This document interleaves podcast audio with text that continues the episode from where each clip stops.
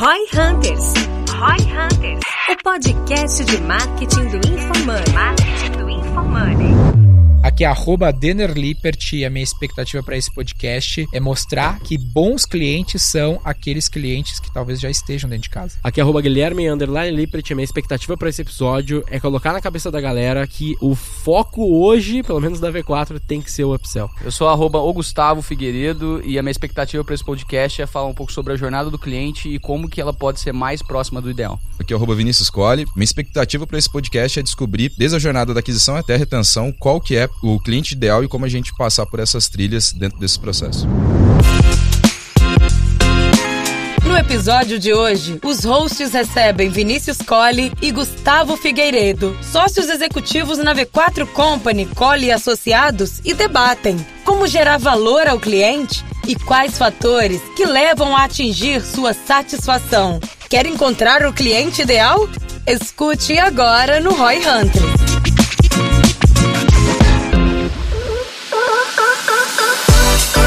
Só pra gente seguir aqui, Ah, não boa. esquecendo, a gente tem algo que a gente não pode esquecer aqui, Meu cara. Deus. Que tem um cheiro. Nice.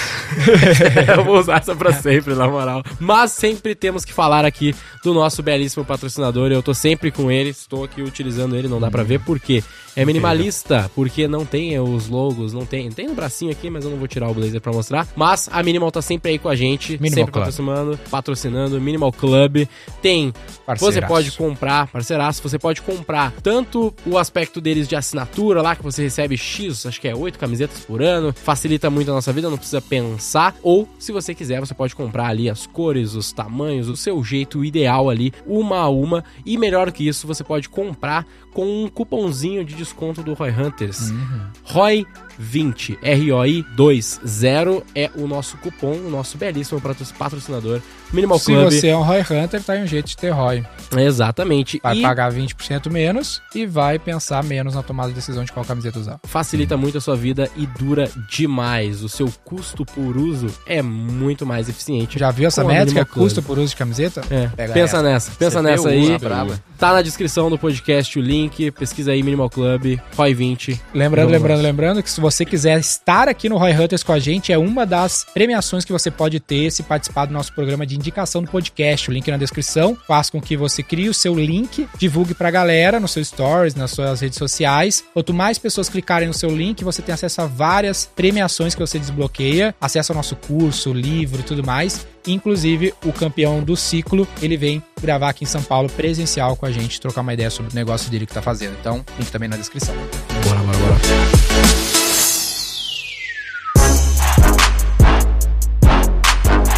Gente tem convidados bem especiais, na verdade, né, cara? Que são pessoas de qual longe. Antes da gente falar quem é. É, a gente vai falar então sobre uma pauta que foi pedida ali no meu Instagram, o pessoal mandou, sobre como conseguir bons clientes. No geral, né? Tanto para quem presta geral. serviços de marketing, como para qualquer empresa que precisa de um bom cliente. Então, o que é um bom cliente? Como conseguir esse bom cliente? A gente trouxe duas pessoas aqui que sabem fazer isso bem com a gente É. para participar. E que tem bons clientes, por favor, Vinícius Colli, Gustavo Figueiredo, se apresentem. Chamo Vinícius Colli, sócio da V4 há quatro anos, quase cinco anos. Recentemente, há um ano, a gente virou sócio na Matriz também, juntamente comigo, Gustavo Figueiredo. Pessoal, obrigado primeiramente aí pela oportunidade, pelo Vai convite. cantar para nós hoje, Gustavo? Ah, eu tenho, Tem tenho violão, violão. violão aqui, um beatbox de repente.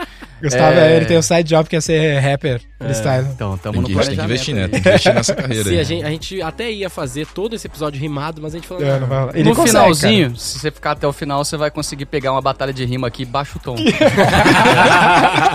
É, a piadas à parte aqui, pessoal, é um prazer estar aqui com vocês.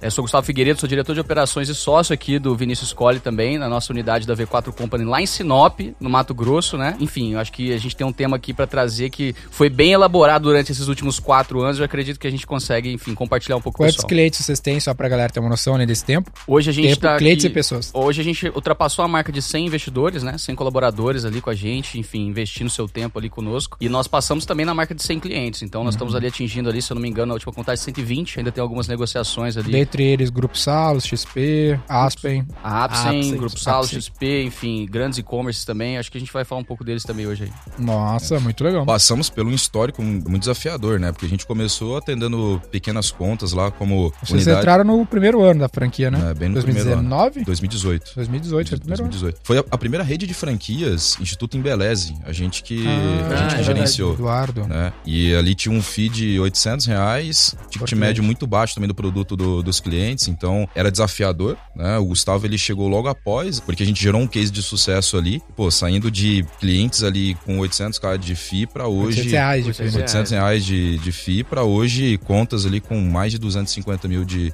de receita, né, de FII. Então, tem bastante histórico, a gente tem bastante track record nessa frente com a comunidade aí. Tanto conseguir bons clientes pra nós, quanto bons clientes pros nossos clientes. Isso. Exato. Esse é o assunto. O que é um bom cliente? Depende do tipo de negócio, mas eu acredito que um bom cliente é o Será cliente... que depende? Sei lá, vamos ver, vamos descobrir. Mas eu acredito que o bom cliente é o cliente que, primeiramente, né, pensando do lado do cliente, eu acredito que é aquele cliente que consegue de fato entender que o trabalho é a quatro mãos e nos dar liberdade Eu para acho que atuar. não, não existe um conceito mais amplo de bom cliente, começar assim, para qualquer negócio. Né? Vamos falando especificamente de marketing digital. O que é um bom cliente pro negócio? Por exemplo, eu tenho um lance na minha cabeça que é assim, ó. Se tem algo que tu é bom, que o mercado acha que tu é bom, e existe demanda e escassez, esse é o teu sweet spot. Esse é muito próximo do teu cliente ideal. É um dos jeitos de ver, tá ligado? Pensa assim, pô, tá, cara, eu adoro trabalhar com mercado financeiro. Ok. O mercado financeiro, a XP me ama. E existe muita demanda e baixa oferta por esse tipo de serviço, para esse mercado. Esse pode ser uma combinação ideal, porque eu gosto de fazer, o mercado gosta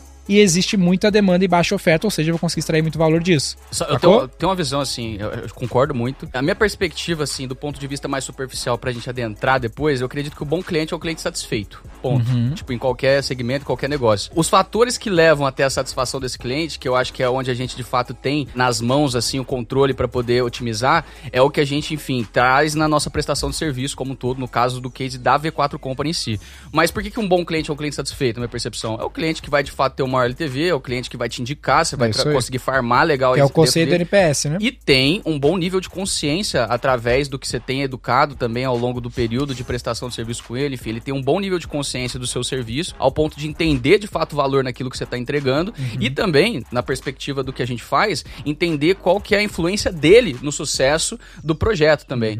Então, acho que um bom cliente é um cliente satisfeito, sim, mas que para atingir esse nível de satisfação conseguiu compreender a esfera de influência da V4, por exemplo, no nosso caso, e dele, né, diante do processo aqui de alcance dos objetivos que foram traçados. É, ali, né? o Gustavo, ele é- tem uma interlocução muito melhor do que a minha, ele conseguiu dizer... Era exatamente isso. Era né? mais ou menos isso que eu queria dizer, que é tipo assim, é o cliente que, cara, que ele sabe a parte dele no negócio, entendeu? Pelo menos quando a gente pensa em serviço, isso é muito mais aparente, tá ligado?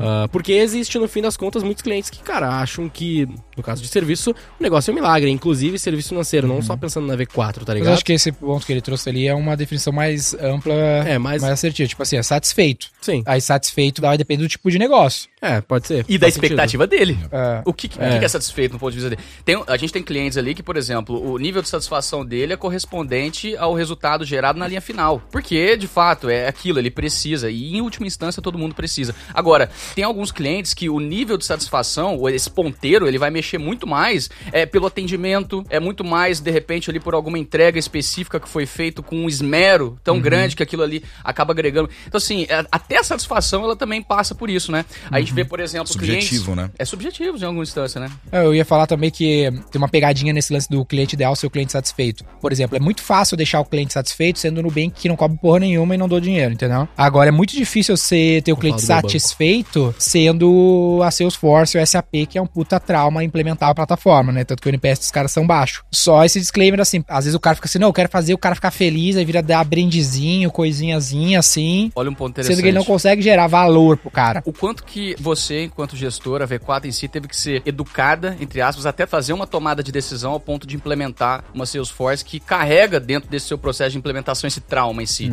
Então, tipo, é, é muito disso do timing também, né? Qual que é o momento que você se encontra ao ponto de conseguir usufruir o máximo possível de uma solução que você está buscando? Tem vários negócios, por exemplo, que às vezes chegam até nós, ou qualquer outra empresa em si, e que não consegue extrair o máximo possível daquela experiência, é, talvez não por insuficiência entre as partes, mas pelo timing. Não estava no time exato, o momento de maturação do negócio não era o ideal para poder Sim. extrair o máximo daquela solução, e acaba impactando nessa sensação de satisfação também, Sim. né? É, eu vejo que assim, ó, gerar e extrair valor. Se o cliente ideal, pensando assim, já trazendo um pouco mais pro nosso caso e sempre tentando pensar mais amplo. Pra mim, o cara ideal é o cara que eu consigo gerar e extrair valor. Então é sempre essa relação. Eu consigo aumentar a geração de valor pro cara e tomar uma parte disso. Pô, esse é meu cliente ideal. Desde um caso simples do Uber, puta, eu vou lá e forneço meu serviço de Uber, o cara vai ficar feliz. Por ficar feliz, eu extraí uma parcela de valor do cara. Eu acho que aí Que é um pouco diferente do, do Nubank. Eu vou gerar pouquinho valor e consigo extrair tão pouco, porque eu só Eu- consigo. tá. Olha qual é a pegadinha do Nubank. Ele só consegue gerar valor porque ele extrai pouco. É, então exato. aí que eu acho que tem que ter essa combinação, entendeu? Apesar de que pro cliente do Nubank, eu acredito que é bastante valor gerado pro cliente do Nubank, mas pouco, muito pouco valor extraído. Por isso que é esse mix. O valor eu prefiro, percebido Eu prefiro ser o é BTG, alto. que consegue gerar teoricamente menos valor, mas ele extrai uma relação muito mais, uma combinação muito mais equilibrada de geração e extração, entendeu? É, exatamente. Porque eu ele acho não que pode. isso é Porque tem que ser bom aí. pra mim também como negócio. Porque senão eu vou lá e cobro nada Exato. e É o cara vai ficar feliz. É o que eu ia trazer aqui também, que é difícil pensar isso do cliente muitas vezes, mas tipo, é o cliente que gera LTV, né? Era a primeira coisa que veio na minha mente. Mas isso é bastante amplo. Mas gerar LTV eu posso dar um golpe no cara, contar uma história e Exato. extrair um monte de LTV do É, cara. mas tem a ver com essa questão, mas o LTV se encaixa daí nessa tua forma de pensar, que é a extração de valor, né? O quanto eu consigo extrair de valor é. É que o LTV eu posso fazer o que eu falei, entendeu? Não, pode. o cara da certeza. Que pirâmide tem uma, só o uma melhor, um puta LTV, entendeu? Ele destrói a vida do cliente, pega todo o dinheiro e vira Dá as pra costas. dizer então que um bom cliente é um cliente onde a gente tem um bom equilíbrio entre geração e extração de valor. Exatamente, porque daí o que Isso é acontece? boa- isso é instagramável. Aí é quem trabalha com marketing digital, às vezes vai ter um cliente, o primeiro cliente que tu citou, que pagava pouco ali. Não que o cliente seja ruim, mas ele pagava muito pouco. Ou seja, a nossa capacidade de extrair valor, às vezes a gente gerava um puta valor pro cara, mas a gente não conseguia extrair um puta valor, então não fazia sentido pra nós. E não era um cliente isso- bom. E mais do que isso, é, provavelmente a nossa capacidade de geração de valor pra eles era limitada por conta da extração de valor que a gente É. conseguia. Com certeza. Tá ligado? Certeza. Porque daí Certamente eu não- vocês daí vão falar isso Tu começa a dar algum nesse momento, né? cobertor curto, porque eu cobro pouco, Exato. Aí não consigo entregar muito, então não gero valor, não Daí extrai também, aí tu fica num... Não, até porque vamos falar o seguinte: o que que é gerar valor do ponto de vista da prestação de serviço? É uma é puta mão de obra, né? Você ter pessoas muito qualificadas para poder conseguir cumprir com a jornada desse cliente. E aí, se você for pensar na satisfação desse cliente em si, a gente tem fatores que estão ao nosso controle, estão ao nosso alcance, como por exemplo a jornada, é, implementar é, hotspots durante o processo, onde que a gente vai focar de fato em trazer esse encantamento desse cliente. E tem fatores que não estão no nosso controle. O nível de expectativa, o- o, enfim, o background, da onde que ele vem, qual que são os traumas Negócio, que ele já mercado. carrega negócio, mercado. Então, assim, focando no que a gente tem controle, eu acho que esse é o grande lance, assim, pra Uhum. gente pensar em como otimizar, tanto pra quem presta serviços quanto pra quem vende produto, o que que tá no seu controle, assim, de fato, pra gerar essa satisfação em si. E aí o foco nessa jornada do cliente e principalmente, e aí eu acho que, assim, pensando em mercado como um todo, educação no ponto de vista tanto da mão de obra qualificada continuadamente ali Uhum. poder melhorar essa experiência, quanto do cliente final em si, que é uma coisa que eu vejo a V4, assim, se preocupando desde muito tempo e Uhum. hoje cada vez mais em, em elevar de fato esse nível de consciência. Porque a linha tênue entre ele entender valor que está sendo gerado e ele de repente não ver valor nenhum é ele saber do que se trata aquilo ali. Então eu acho que Sim, é uma baita iniciativa, o nível de consciência, É. através de iniciativas nossas, né? A gente é responsável por isso também. Sim. Se a gente for pegar aqui, a gente está falando de controle de processo, controle de qualidade, Total. né, vindo da própria operação para gerar esse valor e um trabalho muito forte da própria operação, instituir isso dentro de cada um dos investidores internos, que é a própria educação, né? Porque, pô, eu, a nível de gestão, não consigo fazer uma educação continuada com 120 clientes na carteira hoje. A V4 Matriz hoje no top-down, a gente tem mais de 3.500, não consegue fazer. Então, instituir isso aí também dentro da própria estrutura operacional, investir em educação para esses investidores, eles conseguirem educar o cliente também, gera muito valor no que a gente tange a qualidade. Até né? porque, só fazendo parênteses, esse cliente ideal, dificilmente ele bate ali na sua porta e ele, pô, baita cliente ideal. Ele vai ter que Pô, ser maturado, né? existe um esforço da nossa parte, tanto na segmentação né, desse público, no amadurecimento desse nível de consciência, antes mesmo dele ser meu cliente, mas depois também, né? Então, Uhum. esse cliente ideal, ele vai muito também do fornecedor ou do prestador de serviço ideal também, né? Uhum. Esse equilíbrio, então, eu acho que é interessante. E como é que a gente faria, então? Eu acredito que a gente concordou aqui já no, no que, que é um bom cliente, né? Mas Eu só queria trazer Hum. um pouco mais de exemplo pro cara, né? Só pra deixar isso muito claro, porque a gente vê isso várias vezes. Direto vem os caras, por exemplo, trazer algumas ideias aqui pra gente, pra vocês trazerem algum ponto se tiver. Cara, tem um cliente aqui que ele vai me pagar uma graninha pra me fazer social media. Por que, que a V4 não faz? Muito por causa disso. Quanto valor eu vou conseguir gerar com social media? Cara, muito pouco. Eu consigo enganar o cara de que eu tô fazendo algo, mas na prática, ficar fazendo post no feed do cara não gera resultado. E eu não vou conseguir cobrar muito por isso, porque é um trabalho braçal, ou seja, tu tem mais ou menos a quebra nesse equilíbrio. Por isso que a gente fugiu ao longo dos anos de fazer conteúdo pro nosso cliente, por causa desse equilíbrio. E olha que interessante isso aqui, porque vai no- de encontro àquilo que você falou do LTV em si. Porque esse cara enxugando gelo, ele pode ficar um bom tempo. É. Porque a inércia desse contratante faz com que, não, tá rolando lá. Tão Os- fazendo Os meninos estão postando lá, sabe? E, e tá lá e tal. Né, paga E- pouquinho, é repentino. gera pouco, tu extrai pouco valor, e às vezes, mesmo cobrando pouquinho, já Exato. não gera valor Por suficiente. isso esse- equilíbrio que você falou, pô, beleza, é distração e ao longo do tempo também, mas qual que é o valor que está sendo gerado e quais as possibilidades, inclusive, que eu tenho de, de dar o próximo passo com esse Isso. cliente? Eu tava falando com uma outra franqueada, por exemplo, que ela tinha um outro business antes da V4, que ela faz branding. Ela vai lá e cobra, sei lá, 100 mil reais, 50 mil reais pra fazer uma marca, né? Fazer um brand book. E aí eu, eu não gosto disso, velho. Eu sei que eu conseguiria. É o ponto da LTV. Eu conseguiria cobrar 50 pau pra fazer uma marca. Mas vai gerar valor que justifica. Eu vou conseguir ter LTV. Vou conseguir fazer um CAC de 10 mil, cobrar 50 do cara, fazer 30 pau ali de margem. Mas eu não sinto que no longo prazo eu tenho o equilíbrio de geração e extração de valor versus um trampo de performance. Que eu vou lá, cara, vou te cobrar isso aqui, vou fazer esses trabalhos pontuais e inteligentes pra te gerar o máximo de receita que vai cobrir todos os meus custos. Pô, me parece muito mais equilibrado, entendeu? É que eu posso Que extrair ponteiro. muito valor, mas gerando pouco valor nesse caso, né? É. É que mexe o ponteiro final do cliente, né? É. Fazer uma construção de marca, por exemplo, não vai mexer o, pon- Não vai mexer. Dele. Mas E- peraí, aí é que tá, só uma coisa, né? E geração de valor não necessariamente está diretamente relacionado com o resultado propriamente dito, certo? Dinheiro. Não necessariamente é só o monetário. A extração de valor também, não? Ah, Porque não, a gente falou eu- muito eu- sobre isso, eu sobre acho isso, né? que Da é mais- grana. Eu acho que aí é mais grana tu, ou não só grana? tu pode cair numa seara muito filosófica. Pro nosso business, pra mim a V4 é um banco. Ela é um banco Mas de vamos investimento. universalizar, não quer, não, É, vamos vou pensar chegar lá. geral. Ok. V4 é um banco de investimento. Ela tá aqui pra gerar dinheiro, velho. Ponto, acabou, entendeu? Acabou, beleza. Então Esse é é o trabalho de uma máximo, empresa de marketing. máximo de dinheiro que eu posso te gerar, extrair e o máximo que eu posso gerar. Esse equilíbrio para até V4. Os, os benefícios intangíveis dessa geração de valor na via de lá pra cá também em algum momento vão resultar em resultado financeiro, né? Vamos pensar, por exemplo, o cara que ele tá satisfeito, ele indica mais, é isso que ele faz, de repente? Uhum. Ele, ele fala melhor dessa marca, ele de repente, é, o nível de satisfação dele faz com que ele consiga divulgar a gente direto e indiretamente. A princípio, não tem ali necessariamente nenhuma relação monetária ali, mas com certeza, em última instância, impacta e muito, assim, né? Na Por forma que, que eu falo traz. isso, né? Porque que talvez não seja só a grana, ou talvez seja, não sei, mas ah, existem clientes nossos que a gente faz sim social media.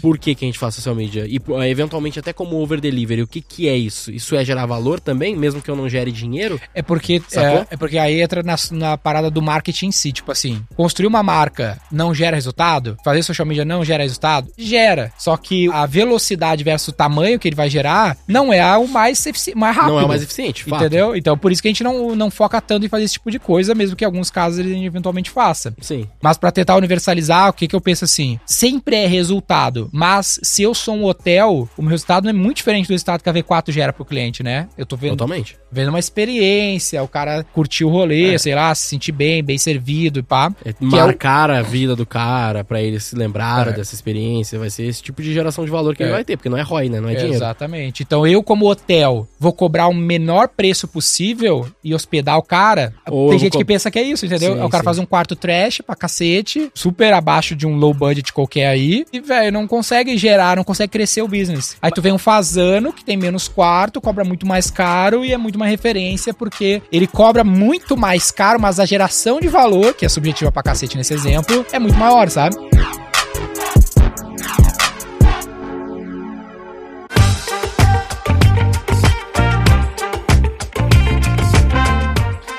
boto fé demais e, e fazendo um paralelo com o que você trouxe da, da questão do social media versus performance, vamos pensar, o cara que compra um produto, assim, o produto em si é o que ele tá buscando, é a usabilidade, a qualidade daquele produto, mas a forma como ele chega, a velocidade como ele chega, a logística por trás, enfim, a facilidade de acesso, é uma coisa que impacta também. Perceba, ele comprou o produto final, Sim, mas sim. a forma como ele chega faz parte, Faz da, parte da experiência experiência. e da satisfação desse cliente também. Exato. Então, se a gente tá falando para esse cliente, né, do ponto de vista do marketing, a gente vai levar ele até um lugar. Uhum. O caminho também, ele vai envolver certas questões que vão estar além do que realmente ali o produto final, o resultado, resultado. final. E eventualmente pode ser que o social media, que é o exemplo que tá na mesa, ele acabe entrando nessa equação também. Exato. Esse cara, por exemplo, a gente falou sobre é, satisfação versus né? percepção de valor. Ele percebe isso aqui muito mais que isso aqui, de repente, Uhum. sabe? Em alguns momentos, dependendo inclusive do nível de consciência. Até eu conseguir, por A mais B, mostrar o caminho, é, identificar os- as alavancas de crescimento do negócio dele, isso aqui acaba sendo um fator determinante para ele conseguir abrir a mente para essas outras coisas também.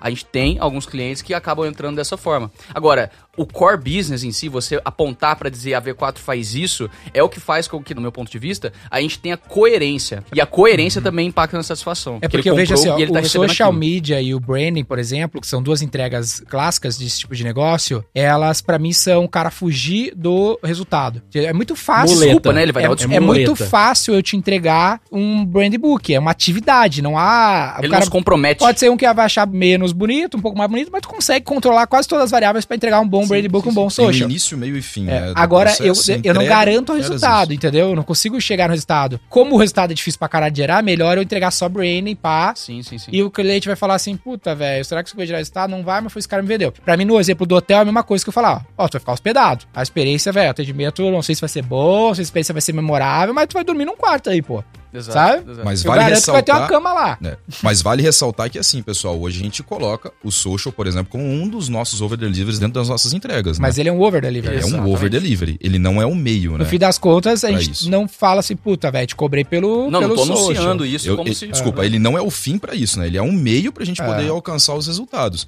A gente tem vários clientes hoje que a gente faz upsell lá de social, porque o, o cliente mesmo ele chega até nós querendo, Aham. ou trazendo essa necessidade, né? E aí até uma, é uma situação que a gente começou a instituir dentro da empresa, que era uma vertical que a gente não pilotava. Não, A gente começou a pilotar, a gente viu que fazia sentido dentro da carteira que a gente tinha hoje, mas o meio para alcançar o resultado poderia ser o social. Legal. Gerava valor e É que, e só que, é que por que a gente chegou nessa dúvida, né, nessa questão? Porque no caso do social, a geração de valor para o cliente, ela não é a mesma geração que a gente tava falando antes. A geração de valor para o cliente não é ROI nesse caso, é outra coisa. É não, ele é percepção- ROI, velho. Ele está fazendo somente porque isso é necessário É pra meio entregar ROI. isso. É meio, é tipo, tu não verdade, é compra, topo, né? tu não compra o frete da Amazon. Tu, o frete é necessário pra entregar o produto na tua casa. Então o social, é o que ele tá dizendo é que às vezes ele é o frete da performance. Eu vou precisar fazer o frete. Eu tenho que trabalhar esse topo de funil. E assim, é, tem, tem um parênteses também que é Mas o ponto é eu falar assim, eu tô vendendo frete. Exato. Não, eu não tô vendendo frete, Ponto. cara. Eu Eu tô, tô vendendo vendendo.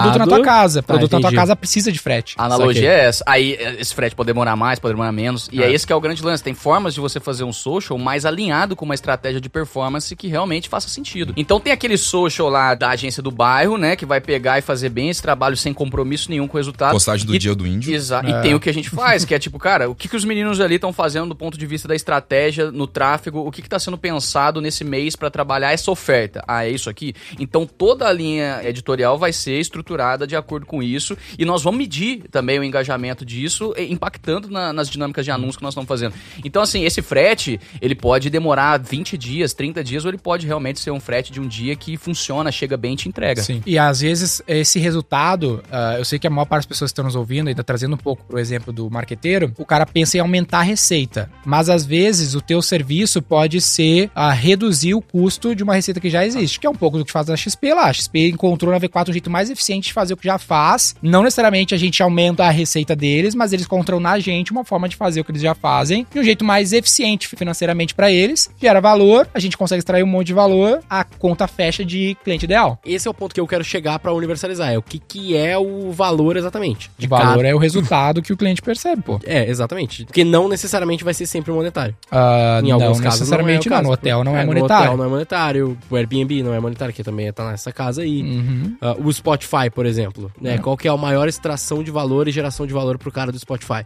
Pô, pensa, é, é, tem todo o contexto do Spotify ali, né? Mas como é que tu ouvia música antes do Spotify? Né, pô, tu tinha que comprar um CD, LimeWare. baixar no LimeWare, no ForShare. Casar. Ah, puta, ForShare. ou comprar a música, era X reais por música, ou piratear a música que era ilegal de ser preso. Aí o cara vem, cara, eu te coloco todas essas músicas no teu bolso por o preço de uma música no iTunes. Pô, tô te gerando um monte de valor até no monetário, Inclusive no monetário. inclusive no exatamente. monetário, por um valor pequeno, pro Spotify, quanto custa pagar isso pro artista versus quanto o cliente vai esticar de receita, puta, fechou a conta perfeitamente, entendeu? Alta extração de valor e alta geração E, de valor. e tu pode justificar até monetariamente aí, no caso. É, Legal, e o- o legal, fato legal. da gente estar, por exemplo, o Spotify, o fato de estar sendo constantemente abastecido, é, e é uma coisa que a gente tem que trazer para nossa realidade também, o que está mudando? Porque uma coisa é você fazer essa percepção de valor numa primeira instância, no primeiro momento, no primeiro mês, no primeiro período de contrato. Outra coisa é continuamente você conseguir fazer com que isso daqui realmente seja algo de valor ao longo do tempo, né? Legal. E aí vai além de simplesmente reter, é o que que leva de fato essa retenção a acontecer. Da mesma forma como a gente sobe um novo álbum no Spotify, a gente sobe uma nova feature aqui no que está sendo prestado como serviço. Eventualmente o é uma delas, não sei, pode ser, Uhum. mas tem coisas que vão acontecendo que vão fazendo com que aquele nível de satisfação ele consiga também ser trabalhado ao longo do tempo. Aí é Ele quase, é estável, aí é- estagnado. aí é quase como um relacionamento, Esse né? Quando começa um relacionamento, né, cara, tá naquela euforia. Com o tempo, aquelas paradas passam a gerar menos resultado. Precisa criar outras formas de gerar esse relacionamento e manter esse balanço equilibrado, né, pô? O que era novidade já não é mais, É. então eu preciso trazer Tu tá no shape não- quando começa, aí tu começa a ficar Não, nem gordo, fala aí isso, é, não. pô, 30 segundos já não é mais o suficiente. 30 segundos, o cara tá uma máquina.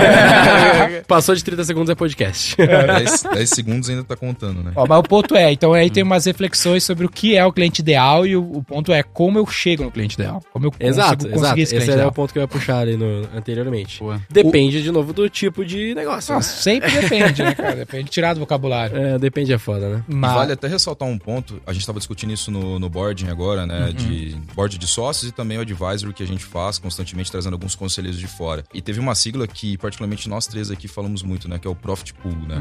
Ah, onde a gente gera um alto valor ali, em, em termos de o cliente tem ticket médio alto e margem de contribuição alta, ele tem necessariamente um volume para conseguir contratar os serviços da V4, que hoje já é um valor Isso. de ticket médio alto também. E no longo prazo a gente precisa fazer com que essa geração de valor, esse relacionamento, ele seja elevado para a gente conseguir manter principalmente o LTV.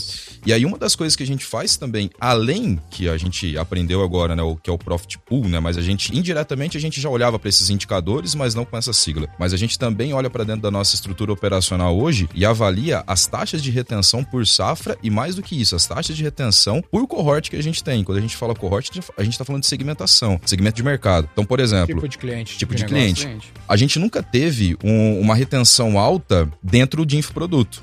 Sempre foi uma situação meio adversa, onde a gente fazia um lançamento e a gente já tomava um churn, a gente já perdia essa receita na carteira. Por outro lado, quando a gente estava falando de e-commerce, a gente tinha retenção de um lifetime ali de 8, 9, 10 meses dentro da nossa base neste cohort. Então o que a gente começou a fazer? Pô, vamos mirar as nossas forças de venda, sabendo que o nosso ICP é e-commerce, eu miro as minhas forças de venda para e-commerce lá no meu time comercial e começo a desenvolver isso porque eu sei que se eu diminuo o meu infoproduto, aumento o meu e-commerce, eu vou aumentar o meu lifetime, Médio. automaticamente eu diminuo o meu CAC, eu aumento o meu LTV dentro da base e eu começo a gerar mais receita e volume de receita dentro do negócio. Então, aí a gente começa a entrar um pouco mais objetivo em termos de analisar o ICP, que é dentro dos próprios indicadores que a gente tem dentro do negócio, né? E vale também esse, esse adendo, porque isso começa a gerar insumo de informação para o próprio negócio do cliente que está nos ouvindo. E é o que vocês já estavam fazendo ali o ensejo, né? Como que eu adquiro esse cliente ideal? É justamente analisando esse histórico, né? Por exemplo, a gente que já tem esse histórico ali operando há mais de quatro anos, você já tem, assim, de fato, um rastro do que, que é um cenário positivo para lidar com essa prestação de serviço. Seja analisando o cohort, seja analisando ali, de fato, esse ICP como um todo, né? E eu vou além, assim, seja analisando, inclusive, a persona. Como que é a mentalidade desse gestor, né? Desse stakeholder. De que forma que ele comporta-se diante desses cenários de adversidade que o Cole citou. Então, eu acho que o primeiro ponto para entrar nisso aí, já fazendo a introdução, é análise de histórico dentro do Legal. que você tem. É isso aí. Faz sentido. Eu também quero jogar mais uma na roda aqui, que é o seguinte, tipo, como que o cara pode fazer isso se ele não. Se ele talvez não tenha uma base grande o suficiente ainda pra ter ah, Não track esses record, né? destaques. Não é que ele. Não vamos dizer que ele não tenha track record, mas vamos dizer assim, que ele tem poucos clientes. Digamos que ele Uma seja um prestador de serviço, ele é- tem 30 Mas é que clientes. o Corey falou de duas coisas. Uma coisa é. É. a segmentação. Segmentação, pra mim, isso é ter base. Não tem base é outra história. Ok. Aí ele falou um, um lance ali que é o lance do Profit Pool. A gente sempre fala de LTV sobre CAC, mas uma coisa é assim, ah, o meu cliente tem um puta LTV sobre CAC, mas o produto dele custa 50 reais. Então ele gera, sei lá, 300 reais de margem por venda. Pra mim fazer volume de profit, né, esse Profit Pool, essa piscina de, de lucro, eu precisava fazer muito volume de venda. Tá que é ligado? muito o cenário do e-commerce nesse caso. É, cenário de e-commerce, por exemplo. Qual é a chance de um e-commerce B2C que não tem retenção conseguir entregar muita margem? É Muita difícil. margem, né? Versus É o matar um leão por dia nesse É. caso, tá? Entendi. versus a franqueadora, que a gente já falou aqui. A franqueadora, o cara vai lá e vende uma franquia 50 pau de taxa. O pro- a piscina de lucro é muito grande. Então eu consigo comer a parte, né? Gerar valor, vende uma franquia 50 pau de margem e consigo extrair um, um pedaço desse valor. Se for 20%, é muito melhor que no caso do e-commerce. Eu vou ter que fazer muito volume de ações de venda para conseguir fazer isso. Imagina tu, é impossível tu ter uma comissão de 10%, 20% sobre Na uma venda de um e-commerce. É, tipo, é- é- mesmo que tu não cobre o FII, é impossível ainda, porque isso às vezes é a margem do cara no e-commerce. E é sempre várias coisinhas, né? Então, tipo, às vezes tu pega o infoproduto que o Cole falou. Pô, o infoproduto, às vezes tem um profit pro alto, mas ele é instável pra cacete. Que aí vai um pouco no que a gente conversou aqui, né? Pô, quem é esse cara? Como é que ele pensa? É, e o profit pool é alto, mas muitas vezes também no caso do infoproduto, o investimento de mídia do cara é bizarro, é muito Porque grande. esse, esse sigla que, essa sigla que a gente tá falando mas- aqui, que é o ICP, o Ideal Customer Profile, o cliente ideal, pensa que é um profile, pensa que é tipo quando tu vai fazer um seguro. Quando o cara faz um seguro, ele pede várias informações tuas é uma pra criar um, assim. Do criar cara, um né? score. Então é um Uhum. algoritmo de score. Então não é assim, cara, o lance para o cliente ideal é pum, é profit pool. Não, é o cara não ser maluco, não, é não ser lançamento, não, é a É uma combinação. combinação, Tem lançamento que o cara é bom, é consistente, pá, infomoney mesmo e É, vai, vai legal. O próprio caso do lançamento é o quê? O que, que é o lançamento que a gente pega hoje? Normalmente é o lançamento que já rodou algumas vezes com resultados consistentes e tem uma visão de que, pô, Nesse caso. tem um caminho, né, pra, Exato. pra E seguir mais aqui. que isso, não só digo mais como vou além. Esse caso do lançamento específico é quando esse P, esse cliente ideal, ele enxerga lançamento como uma estratégia dentro de um negócio, De um não como o negócio, fim em si mesmo. Ali ele, Que o pô, não deu bom, Que é o não deu bom, vamos analisar as possibilidades e de repente tomar uma outra ação que seja bené mais rentável do que essa. Esse cara ainda tem o LT maior, tanto que a gente já teve. Agora, realmente, aquela galera que entrou na onda e que foi nesse caminho, realmente, não dá pra surfar a tendência e achar que vai E ficar a, tudo bem gente, só. e a gente rodou lançamento suficiente pra saber que, que, pelo menos da minha experiência, né, eu sei que ali vai ser na casa de três lançamentos em diante. Por E quê? um ciclo. Porque o primeiro lançamento é muita demanda reprimida, o segundo lançamento já é um pouquinho pior. Se o cara fez 13 e tá indo bem, é porque ali o cara tem, pelo menos na estratégia de, dele de lançamentos, uma consistência decente. E, tá e, ó, ligado? veja bem. E se outra- ele encaixar isso, essa boa experiência, com a noção de business e múltiplas estratégias, aí Foi, provavelmente andou, vale andou. a pena. E muita Tá aquisição de público continuada por parte dele em si. Exato. Que é, enfim, Produção é, de conteúdo, Vamos entrar nesse método né? específico é do lançamento em si, específico, mas existe ali uma parcela do especialista em si que supera qualquer tipo de influência em si do que se pode prestar enquanto serviço. Sim. Enfim, então. É, no nosso caso da V4, o que que eu tenho anotado aqui, ó? A gente tenta olhar pra dentro, então sempre olha pra dentro. Vale, puta, eu tenho 3 mil e poucos clientes sem só na operação dos meninos aqui. Quais são aqueles que eu já tenho case? Pô, aquele lá é bom. Ah, eu sou um hotel. Quem é o cliente que tá satisfeito pra cacete? Eu sou a Minimal Club. Quem é o cliente que tá, meu, assinando mais tempo possível na base? Pô, beleza, deixa eu ver melhor quem é esse cara. Né, qual é que era, ele tem profit pool, ele tem uma relação de LTV sobre CAC legal? Tem. Aí, pô, tu pode combinar isso com fatores externos, mas tem total addressable marketing? Por que, que a V4 não foca, mesmo se for bom um infoproduto, a gente não foca em infoproduto, não vê campanha da V4 de infoproduto? Porque não tem um grande total addressable marketing. Exatamente. Né, eu quero, puta, varejistas, indústrias, franqueadoras, que A tem, gente- meu, milhares. real, É, né? E a gente explicou aqui, né? Os caras que têm essas características que a gente explicou aqui, que é de um bom lançamento, quantos são É. os que, que tem isso? Porque, Porque esse seria. o- tipo assim, se tu for líder de mercado, tu vai ter 30% do, do market share. Se tu for líder, for fudido pra cacete. Chances mínimas de ser o caso, mas se tu for. Então, se tu pega um mercado que ele é pequeno, que é esse lance total addressable marketing, na melhor hipótese, esse mercado é muito pequeno. Então, a chance de tu conseguir tracionar é baixa. Então, tu tem que misturar com fatores Tem externos. dois conceitos, na real, né? Tem o TAM e tem o SOM. É que, porque o que que acontece? O- até que o total addressable market do lançamento, ele não é tão baixo. Mas o, o- assim? ele é um mercado grande, mas o que a gente pode atuar dentro Isso, desse isso. mercado É, é, é pequeno. que ele é uma influência né, no né? processo. Ele é uma consequência Sim. um do outro, mas não é grande, não. É, tudo co- depende de nicho. né? Mas, comparado enfim. com comparado com outros mercados que a gente atua, definitivamente não é grande. Mas se fosse olhar pro total addressable marketing, é até relevante. Mas quando a gente faz essa segmentação... Isso, que é o que eu falei do né? market share. Exato. Quando a gente se tu faz tivesse 30% do mercado, que é o som, Agora, olha, olha é o exemplo pequeno. aqui, ó. Olha o exemplo ele aqui. fica ainda mais pequeno. Voltando pro ponto de vista do cliente ideal. É um cliente que entende isso, primeiramente. Ele sabe que, pô, ele tá ali dentro de um mercado que ele tem essas, é, esses desafios, essas Tu fala restrições. especificamente de marketing, prestação de serviço de marketing. né? Exato. Então, Lembrar esse- que nem todo mundo é marqueteiro. Exato, é, também, também. É. Mas assim, no caso do exemplo que a gente estava dando do cliente ideal, que tá buscando esse tipo de prestação, de serviço, o primeiro ponto é ele entender isso daí também, já é um, um Mas qual que é o ponto, ó? Pra mim não, não ficar só nos exemplos do marqueteiro. A gente vai dar esse exemplo também. Ó, só pra, pra eu trazer aqui pra todo mundo, ó. Total Addressable Marketing, que é o adereçável, é o mercado inteiro dessa Por fita exemplo, ali. varejo no Brasil. Tipo, varejo no Se Brasil. 70% do PIB. Infoprodutos, sei lá, esse tipo de coisa. Ah, depois tu tem o som, que é Serviceable Addressable Marketing. É o disponível. Que é, tipo assim, é o que dá pra fazer. Uhum. Desculpa, esse é o SAM, né? Que é Addressable Market, Serviceable Addressable Market. E aí tem o som, que é o do disponível o que eu posso aproveitar, que eu É. posso de fato atacar. Então isso só vai diminuindo a nossa bolha. É, que no então. caso do infoproduto, que é o nosso exemplo aqui, o som é muito baixo, não vale nem um pouco a pena. Reduzido.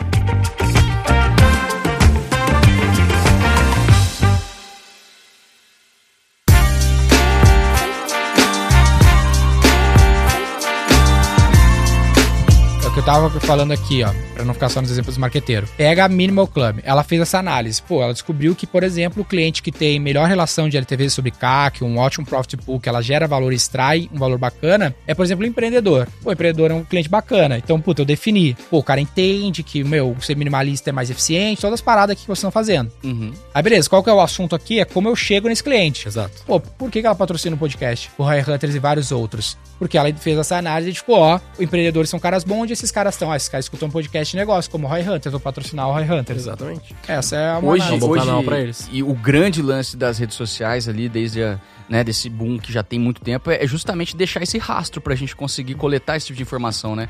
Hoje, basicamente, a qualquer tipo de intervenção online que você faz, você tá dando informação do seu comportamento de todas as formas possíveis. As empresas que estão em busca desse cliente ideal, justamente se apoderam dessas informações para conseguir traçar um perfil, né, uma persona, que até um tempo atrás você não tinha essa quantidade de informação para poder targetear de tal forma como a gente consegue hoje. Então, assim, além de analisar histórico, que é um primeiro ponto que a gente falou, é de também conseguir construir essa persona de forma muito bem alinhada. E uma das formas que o Gui até citou, pô, e o cara que não tem, né? O cara que não tem, de fato, ali uma, uma carteira de clientes para poder olhar para dentro. Ele tem ali a possibilidade de trabalhar um benchmark muito foda, né? Para poder analisar também como que o concorrente se comporta nessa pesquisa de público. E, cara, dali você com certeza tem um ponto de partida que vai te colocar Mas quando já tu, pra mim, quando tu não tem base, tu tem que fazer um focus group daí, entendeu? Porque daí tu não Também. tem uma análise quantitativa, tu vai fazer uma análise qualitativa. E aí tu trocar uma ideia e sentir alguns tipos de cliente que conseguiria ter essa melhor relação de geração e extração de valor. Mas só fazendo uma outra jogada, por exemplo, quando a gente fez essa joint venture com a Infomone aqui do Roy Hunters, dando contexto pra galera, um podcast que a gente tinha, e a gente gravou um episódio com o CMO da Infomone, ele precisava de um podcast marketing, a gente fez uma joint venture pra produzir juntos. Pra nós fazer sentido, porque quem é o nosso público, que tá falando bastante aqui, é o cara que é dono de negócio que tem alto nível de consciência. Esse cara é o melhor cara pra nós, porque ele vai entender e pá, investir. Pô, esse cara lê Infomoney, pra nós esse cara é legal. E pra Infomoney que vende produtos de educação, coisas do gênero, abre conta na XP e outras coisas, o público de empresários com alto poder aquisitivo é um público legal. Um, fez, um fez um bom. um- criar esse podcast, fazer essa joint venture foi uma boa escolha de forma de adquirir um bom cliente para ambos os casos, conhecendo sua base de clientes. A gente poderia resumir então que essa forma de achar esses bons clientes é primeiro a gente entender esse ICP, O que é um bom o cliente. que é o bom cliente, né? Aí gente aonde esse cliente está regras. e o que eu posso fazer para me envolver com ele. E aí usar esses locais de onde ele está gente Começar a tratá-los criar como canais, né? Criar esses relacionamentos. E aí tinha uma E outra. aí tem mais um ponto É, que eu quero puxar coisa. aqui, que é o seguinte. Eu sei os meus clientes, eu tô adquirindo, os meus bons clientes, melhor dizendo, eu tô adquirindo esses meus bons clientes em diversos canais, e agora, né? Agora eu tenho que fazer o que a gente chama de land and expand, né? Que é quando eu pego É esses que assim, ó, clientes... o teu bom cliente talvez seja o cliente que já está na tua mão. A gente peca isso às vezes na V4. Ao invés da gente focar em aumentar de 3.500 para 6.000 clientes, talvez a gente deveria estar focando em pegar esses 3.500 e vender mais para eles. Pô, o que é V4? Vender o produto, vender para mais pessoas, vender mais vezes para as mesmas pessoas e pelo maior valor. Então, esse vender mais vezes, vender pelo maior valor, A tá às esquecendo vezes é encontrar o teu cliente ideal, não é trazer um novo cliente. Exato. É vender mais vezes e pelo maior valor para esse cliente, que aí o mercado chama de lending and expanding, que é o quê? Pô, eu vou cultivar, então eu vou lá e vou abrir a carteira do cara. Vou vender o servicinho de... Vários dos nossos contratos maiores aqui foram assim, né? Que eu vou lá e vendo um contrato de 10 mil, 15 mil por um cliente, que o maior cliente dos meninos, o maior cliente da rede. 10, 15 mil que a gente vendeu pro cara. Hoje o cara paga 200, 300 pau por mês porque eles foram expanding, foram falando, como é que eu posso fazer mais? Como é que eu posso fazer mais? Como é que eu posso fazer mais? Pô, esse cliente fatura quanto? Nesse exemplo que fatura bilhões. Pô, o orçamento do cara de marketing é, sei lá, 100 milhões de reais. E eu tô cobrando do cara 100 mil, velho. Por que eu não tô cobrando 10 milhões? Sim. Hoje a gente cobra 3, 4. Deveria ser 15 milhões, 20 milhões. Ao invés de eu focar em vender para mais 10, 20, 50, 100 clientes para fazer esse delta aí, fazer mais 10 milhões de receita, É, se tem que fazer esse cara tamanho, me né? pagar mais 10 E milhões. tem método, né, pra você fazer isso, assim, tipo, óbvio que intuitivamente você acaba no processo de geração de valor encontrando algumas oportunidades pra encaixar um upsell. Hoje a gente tem meta de upsell na base, inclusive é uma das coisas que fomentam muito a, a nossa receita mensal em termos de vendas e tal, é, é vender mesmo pra nossa própria base. Só que dentro da jornada do cliente, e aí eu acho que é um ponto importante também do cliente ideal em si, é aquele que foi encantado em algum momento, porque uma coisa é ele se sentir satisfeito pelo que está sendo entregue e aí ele tem uma sensação de, olha, vale o que eu tô pagando. A sensação de vale mais do que eu tô pagando, aí já estamos saindo da Aham. satisfação e estamos entrando no encantamento. Acontece alguma coisa entre a minha entrega e o que eu tô propondo de próximo passo, de próximo nível, que faz com que a gente consiga argumentar dessa forma. O resultado em si, com certeza, não tenha dúvida. Mas é, existem outros fatores ali na jornada desse cliente, e aí a importância de você ter um framework muito claro, né, de quais são essas etapas, de como que você está revisitando a sua entrega para ele, vai fazer com que você crie esses ambientes de negociação. E aí você procura esses ambientes de negociação. A gente roda NPS mensalmente. Matriz roda NPS, a gente roda NPS, a gente vai fazendo. O NPS ele já vai me dar essa noção de temperatura e junto com essa entrega continuada, eu vou conseguir também encontrar esses ambientes de negociação. Então assim, você cria esses ambientes, não é que eles surgem aparecem. E tu tem que te desdobrar sobre o cara. Então, às vezes, tu vendeu um serviço pro cara e tu, beleza, vira as costas, toca o trampo aí, vou, vou conseguir outro cliente pra vender isso. Não, mas deixa eu ver, quanto a empresa fatura? Puta, eu tô te cobrando 10 mil, 50 mil por ano. Ou sou um, sou um consumidor, fui num hotel. Fui lá no hotel e, pô, eu gastei 5 mil numa semana lá de férias. Ah, beleza, vou focar em outro cliente. Não, mas peraí, peraí, Daniel, por que tu gastou 5 mil? O que mais que tu faz da vida aí, cara? Não, eu tenho uma empresa. Ah, tu tem uma empresa? E essa galera aí que trabalha na tua empresa? Pô, essa galera não poderia vir aqui no meu hotel também, então quer fazer um negócio com os caras, quem sabe gastar 100 mil aqui, 50 mil, porque eu também faço evento aqui no meu hotel. Pro mesmo cliente, eu vou encontrando oportunidades de ampliar o meu share of wallet dentro da vida do Que cara, o teu sabe? exemplo é literalmente isso, né? Porque a gente aluga resort, leva um monte de gente. É isso que eu tô tal, falando. né? Literalmente isso. Não, vou Perfeito. pensar, pô, o, o próprio restaurante em si, tipo, eu não sei vocês, mas quando eu encontro uma coisa que funciona, que eu falo, caramba, isso aqui é, é- agradou o paladar da realeza, pegou a referência? Quando eu encontro esse, esse dificilmente eu, eu me desvencilho dele, eu como em outro lugar, porque, pô, você já sabe, já conhece. E aí o Gui postou essa semana, achei interessante, eu acho que foi de um pet, né, no pet shop, um. CRM que, que trabalhava ali esses- essas notificações e tal continuadas, assim como o restaurante pode fazer muito bem também. Então, assim, tá vendo que não é simplesmente uma coisa que acontece o cara voltar? Você, enquanto empresa, tem os mecanismos pra fazer isso acontecer na prática. Um CRM bem trabalhado ali, que consiga também trabalhar esses momentos de retorno, faz com que você consiga também vender mais vezes pra esse cara de uma forma consciente, né? Conscientemente você Ao longo, isso. pra te ter uma noção, olha que interessante, tu tava naquela call, acho que vocês não estavam, a gente fez uma call essa semana sobre uma retrospectiva de marketing da V4, Uhum. e a gente tem uns 10 mil clientes que já contrataram a V4 ao longo desses 10 anos. Só que no nosso CRM tem quase 90 mil empresas que marcaram reunião, ou seja, foram qualificadas, cadastraram, foram qualificadas, marcaram reunião com o closer no nossa base. Ou seja, tem 80 mil empresas que não nos contrataram e falaram que queriam, nosso time viu que elas podiam pagar, Levantou a mão. Links mais do que levantou né? a mão, marcou a reunião, Marcou. entendeu? O cara, o cara se cadastrou, meu time ligou, viu que era qualificado e pum. E a gente tá focando em gerar mais leads, ao invés de falar, cara, como é que eu monetizo esses É, outros e- 80 Regras de mil? E olha que, né? que loucura, né? Como, e, e olha como é louco, né? Porque a gente vê coisas de novo e que a gente não tinha se tocado, né? Porque isso é tão velho quanto quando o Ricardo chegou no podcast aqui, velho. É. Que é o nosso aquário, tá Ah, ligado? sim, é os clientes sim, nos sim, conhecem, sim, é ter alguém de revenue e E tal. são e- estratégias que a gente que, coloca na, puta, a gente na, na, disso pauta- na mesa para os próprios clientes, né? E às vezes Exato, a gente a acaba gente- esquecendo. Agora o fazer Dani as- falou um negócio Acontece. importante. Ó, você vendeu e aí você vai fazer outra coisa, vai focar em vender de novo pra outros clientes e tal. E aí entra em paralelo que nós estamos falando do CRM. O CRM basicamente é utilizado dentro das vendas o quê? No processo ali de topo pra meio, conversão e já era, né? Vai lá pra arquivado depois disso. sales, e né? porra, É. vamos pensar que a gente tem aqui um funil inverso depois, que é uma coisa que tá acontecendo na entrega. Hoje a gente fala lá, inclusive por conta dessa, desse objetivo dos upsell, que todo mundo é vendedor. Uhum. Todo mundo é vendedor o tempo todo. Até inclusive de quem já é cliente. Isso. Então o cliente que tá lá já com a gente, pra ele realmente ter essa relação de geração de valor continuada, eu tenho que estar vendendo pra ele não só no momento da assinatura do contrato, mas todo check-in, toda reunião. Funil ampulheta. E aí, é, é, entra no que a gente falou da questão da preparação da equipe em si, de quem tá ali em cima, de entender isso de fato, que não é simplesmente a entrega pela entrega, é a entrega que realmente tem um argumento por trás dela a ponto de vender de novo o que já tá vendido. E é aí que você vai encontrando esses ambientes de upsell. Quando você É. vende tão bem o que já tá vendido, ao ponto de conseguir cobrar mais. Esse negócio de desdobrar em cima do cliente é muito sobre entrega e descoberta. Tá Total. ligado? O Lens é tipo assim, mano, eu vou chegar lá e fazer um processo de marketing pro cara, ver um, vou cobrar 10 mil reais e vou fazer executar, sei lá. Mas e, direto você descobre coisas. Eu tava falando com vocês até desse cliente aí que paga os, os 300 mil por mês aí, ah, que tipo, cara, legal, ele paga isso, mas o que, que ele contratou da gente? Daí a gente foi dar uma olhada, né, cara, é principalmente copy designer. Porque é um braço forte de execução mais eficiente pra ele. Tá funcionando bem pra caralho, ele contratou isso. Só que qual que foi a provocação que eu fiz? A provocação que eu fiz foi, por que ele não contratou mídia? Sendo que ainda. mídia é o maior budget do cara, não é copy, e-mail marketing e fluxo que é importante.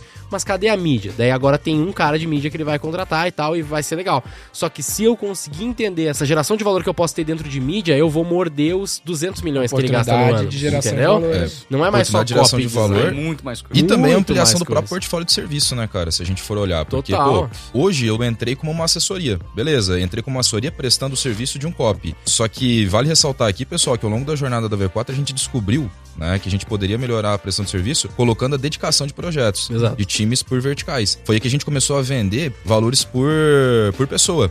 Então eu tenho, por exemplo, nesse projeto aqui, copy design dedicados.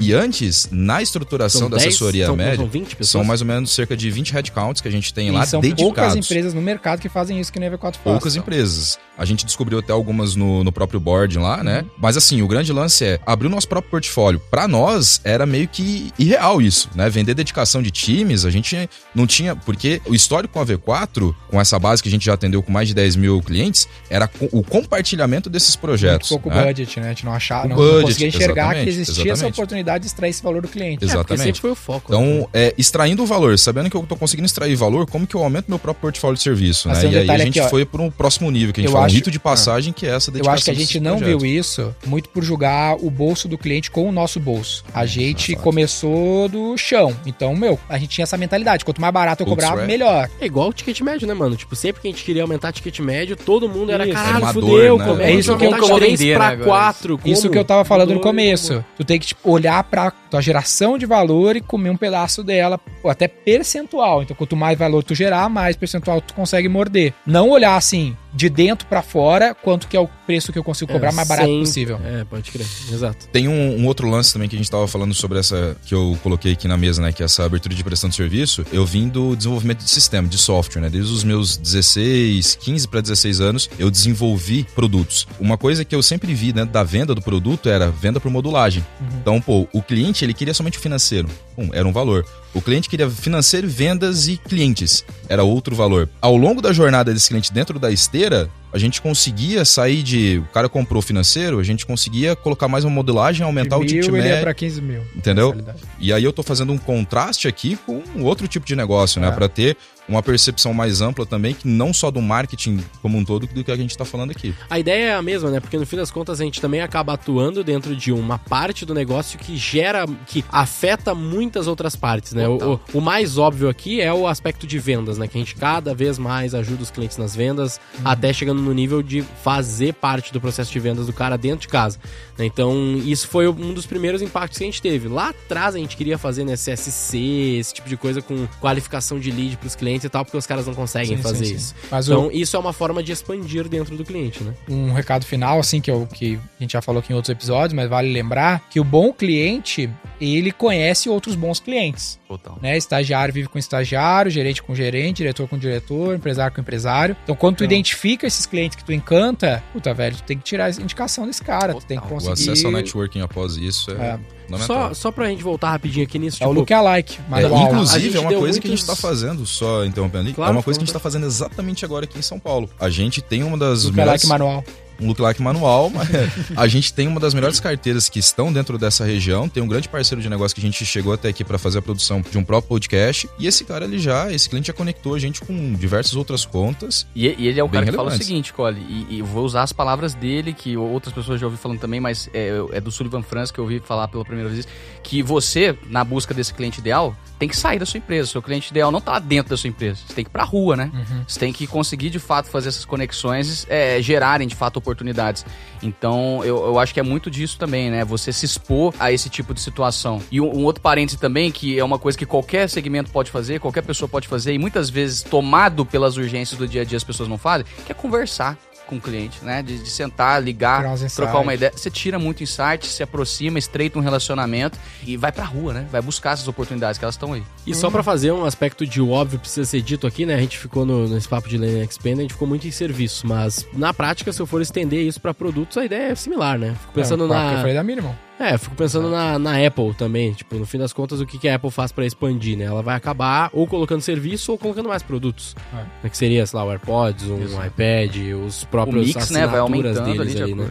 Expanding dentro da base de cliente Dentro dela. da base da cliente share of wallet, entendeu? É. Quanto que ela tinha de share of wallet das pessoas 10 anos atrás versus o que ela tem hoje. É que é o famosíssimo e conhecido ecossistema da Apple, né? Que ela É. foi desenvolvendo ao longo E do tempo. do Facebook, da Meta, a mesma coisa. Por que ela comprou o WhatsApp e o Instagram? Hoje, quanto tempo da tua vida tu passa dentro do ecossistema da Meta, tá ligado? Ah, é Entre o WhatsApp, tempo. Facebook e O Instagram. meu app mais usado é o WhatsApp, então. E depois o Instagram. Puta jogada boa, porque você tava focado nisso, né? Expandir base de watch time, sei lá, dos clientes deles. Perfeito. Fechou? Fechou?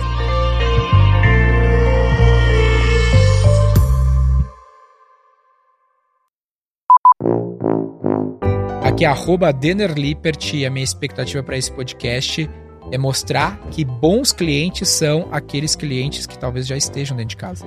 Aqui é Guilherme Underline Lippert. A minha expectativa pra esse episódio é colocar na cabeça da galera que o foco hoje, pelo menos da V4, tem que ser o upsell.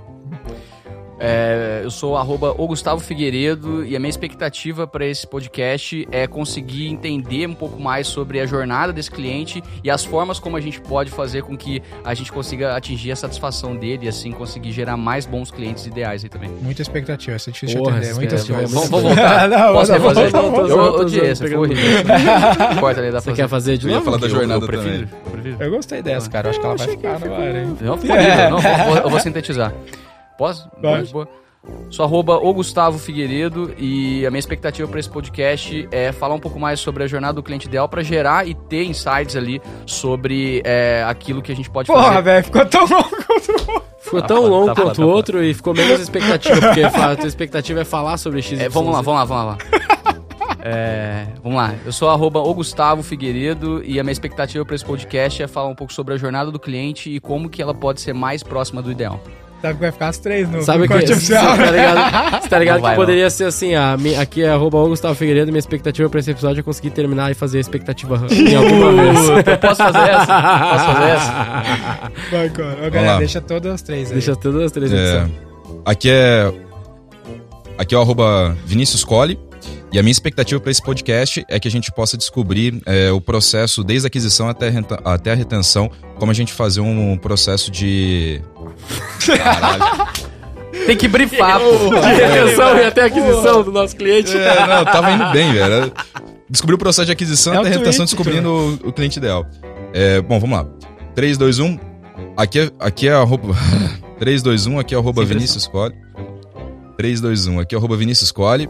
Minha expectativa para esse podcast é descobrir, desde a jornada da aquisição até, até a retenção, qual que é o, o cliente ideal e como a gente passar por essas trilhas dentro desse processo. Ó, então. Aqui é arroba Guilherme Liberty. A minha felicidade desse episódio é que os caras são pior que eu no. O cara pratica todo dia, tá? E eu vim pensando desde o início essa, é, essa Vamos lá, headline. Vamos lá.